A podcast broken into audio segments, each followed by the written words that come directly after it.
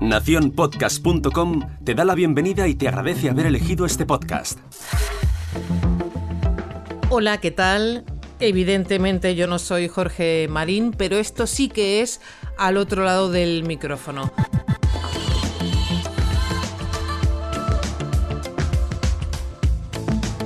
Soy Margot Martín y aquí estamos para cubrir la baja por paternidad del papi de Leire y de Nerea y para que Blanquita pueda tener un respiro. Por cierto, felicidades a los cuatro.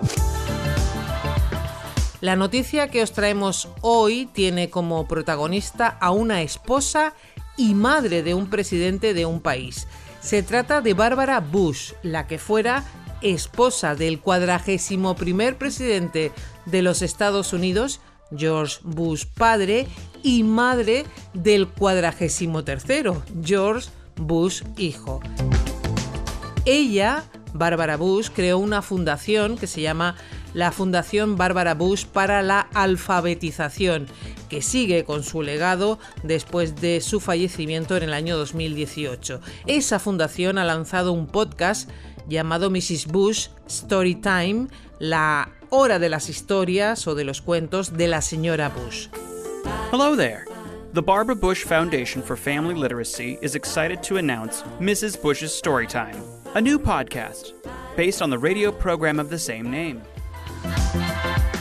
En él se recogen grabaciones de audio de la señora Bush leyendo historias y cuentos en voz alta con unos invitados muy muy muy especiales de los que luego os cuento quiénes son. Pero primero vamos con lo de las historias. Mrs. Bush's Storytime podcast is inspired by Mrs. Bush's Storytime, a radio program that aired on ABC Radio from 1990 to 1994.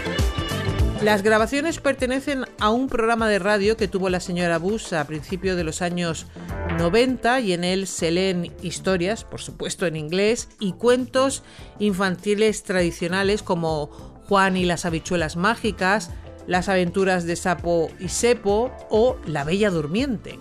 A long time ago there lived a king and a queen who had no children, and this grieved them more than can be imagined. Every day they wished, if only we had a child. El programa original se emitía en la cadena americana ABC Radio, a la vez que Barbara Bush era primera dama de los Estados Unidos. Entonces ya formaba parte de una campaña de alfabetización infantil.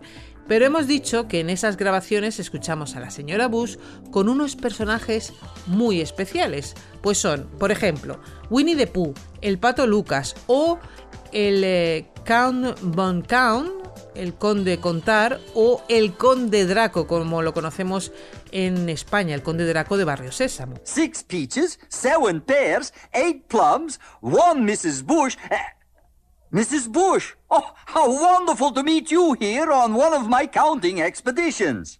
Hello, Count. It's wonderful to see you too. Hay muchos más personajes, como Big Bird, que es ese pájaro amarillo grande de Barrio Sésamo, que en España conocimos como Paco Pico, que tiene un primo que no es el mismo personaje, que se llama Caponata, y que también en países de Hispanoamérica tiene otro primo conocido como Abelardo Montoya, también personajes como Elmo. ¿Os acordáis de Elmo? Do you have any favorite kinds of stories? Oh, Elmo loves all kinds of stories. Stories about princes and princesses, stories about ships and horses and frogs. Ahora lo que se ha hecho es aprovechar todas esas grabaciones y darles de nuevo vida en un formato que consideran nuevo y moderno, el formato podcast.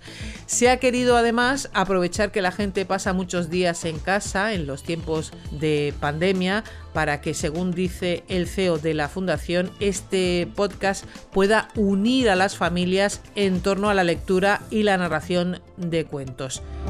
Pero no son solo grabaciones eh, antiguas, hay añadidos de ahora como la presentación de la hija de Bárbara y George Bush, Doro Bush, hija y hermana del presidente, Hello and welcome to Mrs. Bush's Storytime. I'm your host, Doro Bush Cook. y los consejos de alfabetización de Laura Bush, que es la ex primera dama, esposa de George Bush hijo. Esto parece dinastía. La verdad es que es una buena opción para padres que quieran poner cuentos en inglés a sus hijos. For more information, visit barbarabush.org/podcast. Según entras en la web de la fundación, te encuentras esta frase: La alfabetización es la clave para resolver todo. Leer siempre ha sido sanísimo. Y tú que escuchas podcast, sabes que también se puede leer con los oídos. That's all for this episode. Please be sure to like and subscribe wherever you listen to podcasts. Goodbye for now. Dicho esto, me despido y vuelvo a ese sitio donde estás tú ahora mismo, al otro lado del micrófono.